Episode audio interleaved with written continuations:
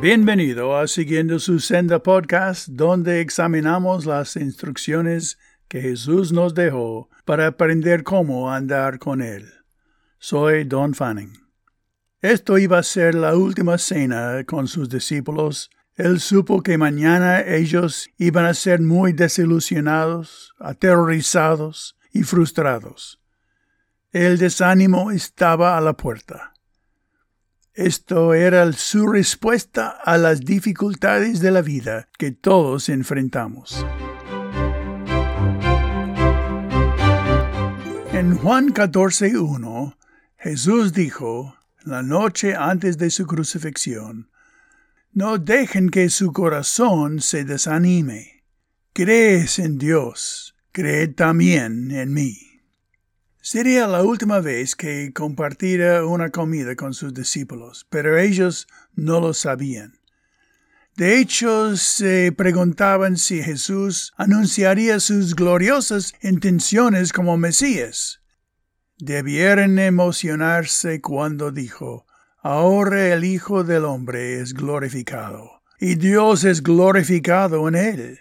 Capítulo 13, versículo 31 sin dejarse cuenta que su glorificación significaba su crucifixión, no su coronación.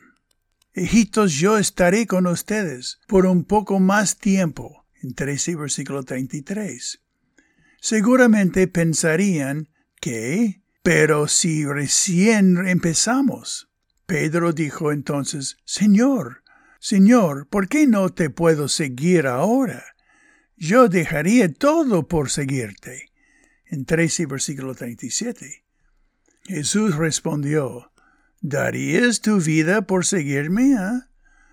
Te digo que el gallo no cantará hasta que me hayas negado tres veces, Pedro. Capítulo 13, versículo 38. ¿Puedes imaginar el choque y la, la desilusión de Pedro? Antes de esa misma noche, Jesús le dijo que uno de ellos le traicionaría. 13 versículo 21 a 25. ¿Decía Jesús que Pedro era el traidor? ¿Cómo debe haberles dolido? Estaban aturdidas, desanimados. Debemos saber que nada funciona siempre tal como deseamos. Cuando Jesús habló de glorificar al Padre, él se refería a una cruz. En 12 versículos 23 a 25 significa a morir a la ganancia personal y a entregar su vida beneficiando a otros. El fruto espiritual generalmente resulta de una inversión sacrificial e importante en otros, sin beneficio propio. Las vidas son cambiadas cuando apuntan a Cristo. Es nuestro sacrificio que llama la atención. Esa noche tan emocional, capítulo 13 a capítulo 17, Jesús anunció que iba al Padre y a preparar un lugar especial para ellos. Les dijo que Satanás estaba trabajando en sus mentes, en Lucas 22, 31 a 32, y que todos ellos lo abandonarían Mateo 26, 31. Después de tres cortos años, estos jóvenes deberían continuar solo en el ministerio en un mundo muy contrario. No dejen que sus corazones se desanimen. Implica que cada creyente es personalmente responsable de la condición de su propio corazón. Dejen que su corazón guarde mis mandamientos Dice Proverbios 3, versículo 1. Sobre todas las cosas cuida tu corazón, porque éste determina el rumbo de tu vida. Proverbios 4, versículo 23.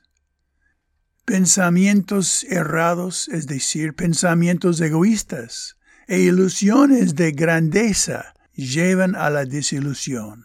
¿Y la solución? Continuamente creyendo o confiando en mí, dijo Jesús. Descansa en su propósito en cada circunstancia de tu vida. Recuerde, Él es el dueño, propietario de tu vida porque le compró con su sangre. Mantente fiel a su propósito, sin importar nada. Señor, ayúdame a aprender buenos hábitos de pensamientos, a fin de estar listo para los contratiempos, que inevitablemente vendrán. Ayúdame a creerte a ti, en lugar de ceder a las preocupaciones y reclamos que surgen en mi corazón.